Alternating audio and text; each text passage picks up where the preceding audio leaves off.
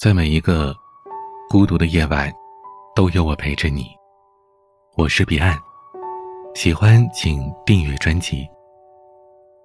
今天有位听友留言，说自己马上就要大学毕业了，看着网上那么多关于职场新人在工作当中会遇到的各种困境，他觉得有些恐惧，而且其中呢，他最担心的就是面对工作。很多时候的选择，是会让自己特别没面子的。他不知道在面对抉择时，到底应该选择面子还是选择里子。而如果因为工作或者一些其他的人际交际的原因，丢了面子的话，该怎么办？这位听友的咨询让我想起了知乎上的一个提问：为何我的年龄越大，看周星驰的电影就越心酸呢？其中一个回答说：“因为活的时间越久，就越发现自己好像《大话西游》里的一条狗。小时候觉得，成为大人是一件很光彩的事儿，长大之后才发现，成长是一个失去体面的过程。就像周星驰电影中那些被塑造过无数遍的小人物一样，没有谁。”不曾梦想脚踏五彩祥云，做顶天立地的大英雄。可最后拼尽全力，也只是做到认真且怂的活着。所谓成年人命比面子大，在《乐队夏天》这个综艺节目的最后一期，当天的节目要录制到深夜。节目录到一半的时候，朴树突然站起来说：“我到点儿了，我得回去睡觉了。”这话一时激起千层浪。其实，在说这话之前，朴树也并非没有犹豫。大庭广众的，又是节目录制现场，在座的几位嘉宾也都是大咖，而且即便不是直播节目，这大家的面子上也有些说不过去啊。但是。在众人一片惊愕当中，朴树还是做出了自己的决定。而且在他临走之前，又加上了一句：“我岁数大了，要回家睡觉了，谢谢，走了。”或许在很多人眼里，朴树的做法并不得体。毕竟，一个是不给别人面子，再一个，对于那些还在努力工作的工作人员，包括现场观众们。这也算是一种不公平和不尊重吧。但是从朴树自己的角度来出发呢，好像这么做也无可厚非。毕竟有什么比起保住自己的命更重要呢？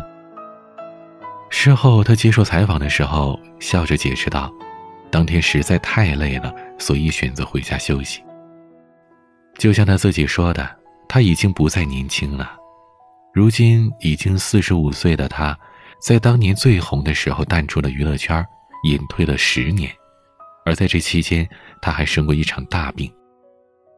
朴树直言是这场病改变了他的世界观。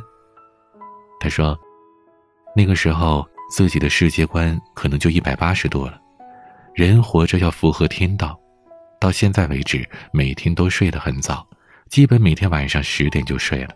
早上也起得很早。这已经不是他第一次在镜头前语出惊人了。之前他接受鲁豫采访的时候，也在录制的途中睡觉。当时鲁豫带着摄制组到朴树家，两个人一边吃饭一边聊天。吃完饭之后，朴树说想要午睡，便直接在沙发上睡着了，旁若无人的。叔本华曾经说。只有最愚昧的人，才会为了其他人的幸福牺牲自己的健康，不管其他的幸福是功名利禄、学识，还是过眼云烟似的感官享受。说到底，人没有了健康，再多的奋斗、荣耀又有什么意义呢？拥有一个健康的身体，才是成年人最大的体面。成年人，责任比面子重要。在职场上流行这样一句话：不要大声责骂年轻人，他们会立刻辞职的；但是你可以往死里去骂那些中年人。其实这话并不准确，决定你是否有勇气辞职的，不是你的年龄，而是你背负的责任。我记得刚工作那会儿，项目组长大鹏只比我大两岁。一次因为团队的失误，将合同上的一个地名写错了，导致项目合约要延期执行。之后，我亲眼目睹了作为项目组长的大鹏，面对着客户和老板的血雨腥风般的混合双打。当着办公室几十号人的面，大鹏不仅被客户讽刺，还被自己的老板骂的是狗血淋头。我以为大鹏年轻气盛的，即便脾气再好，也得反驳两句吧。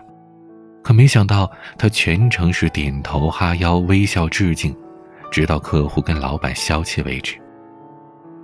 说真的，那时候我觉得大鹏真的是丢脸丢到家了。如果换做自己，估计早就拍拍屁股走人了。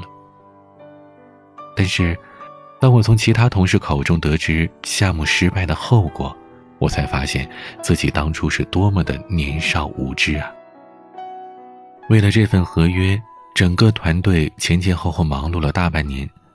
如果客户解约，大家不仅是竹篮打水一场空，公司还要背负高额的违约金。而且马上就要到年底了，团队的年终奖铁定也就泡汤了。更别说大鹏是家中的独子，父母在东北老家，身体一直不太好。如果拿下这个单子的奖金，距离他接二老到身边享福的目标就会更进一步了。大鹏丢下了所有的面子，只为了扛起属于自己的责任。有句话说得好：“历尽千帆，归来仍是少年。”但是，生活会把每一个成年人打回原形。曾经看过一则短片，一位青年演员问日本的国宝级艺人高田纯子：“请问，什么是大人？”高田纯子说：“能够负起责任的人。”那什么是活着呢？应该就是不断的丢脸吧。人到了一定的年纪，就没有了叛逆的资格。一个人的成熟。都是从丢脸开始的。成年人，家人比面子珍贵。看过韩剧《请回答一九八八》的人，一定被母亲李一花的一长段告白感动的泪崩过。大女儿宝拉年少任性，因为学生闹事的事儿被警察找上了门，要把她带走调查。当时倔强的宝拉一声不吭。她母亲却一边淋着雨，一边声泪俱下。你知道我女儿是什么样的人吗？在这一片是学习最好的，甩开有钱人家的孩子，他一直是第一。他小时候的梦想是检察官、律师、法官，为了不让父母担心学费，自己做主跟老师说改了志愿。你知道首尔大学吧？我们国家的精英才能考上的。他高中毕业的时候，可是作为学生代表。从校长那里拿了奖学金，数学还是全国前十名呢。妈妈说的这段话，充满了骄傲，所有的不顾形象都饱含了对女儿的爱。然而，当时的宝拉并不懂，在她看来，妈妈这样卑微的祈求很丢人。她为了阻止妈妈继续丢人，宁愿选择被带去警署。直到多年以后，宝拉回首往事，才明白自己曾经是多么的自以为是啊。他说：“当初觉得妈妈很丢人，妈妈为什么连起码的脸面和自尊心都没有呢？我都觉得上火。可后来我才知道啊，比起她自己，妈妈更想守护的，那就是我呀。但当时我不知道。”人真正变强大，不是因为守护着自尊心，而是抛开自尊心的时候啊。年少的我们，常常自尊心爆棚，觉得面子比天大，绝对不会向生活妥协。可后来我们才发现，每一个委屈自己的成年人的背后，都有一个个不想委屈的家人。尼采说：“一个人知道自己为什么而活，就可以忍受任何一种生活。”成年人的世界，家人的幸福，比自己的面子珍贵太多太多。哲学家桑塔耶纳有一句名言：“我们的尊严不在于我们做什么，而在于我们懂得什么。”成年人的面子，如鱼饮水，冷暖自知。那个在菜市场和小商贩争得面红耳赤的中年妇女，也许只不过是为了想要多省一点生活费，让丈夫的肩膀更轻松一些。那个因为送餐迟到被顾客训斥的唯唯诺诺、低头道歉的年轻人，也只是想少一个投诉，多几块钱的工资，不让家人操心。还有那个。再也不参加酒局，再也不和朋友熬夜到凌晨的中年人，也不过是想拥有一个健康的身体，好为家人遮风挡雨。成年人不是不要面子，而是懂得什么时候该把自己的面子放下。听到这儿的你，你已经是个大人了。听话，把面子戒了吧。欢迎在我的节目下方留言，和我一起聊一聊。也可以关注我的微博、抖音，都是 DJ 彼岸。欢迎添加我的私人微信号：彼岸幺五零八幺七，彼岸拼音的全拼加上数字幺五零八幺七。在每一个夜里，都用声音陪伴你。我是彼岸，晚安。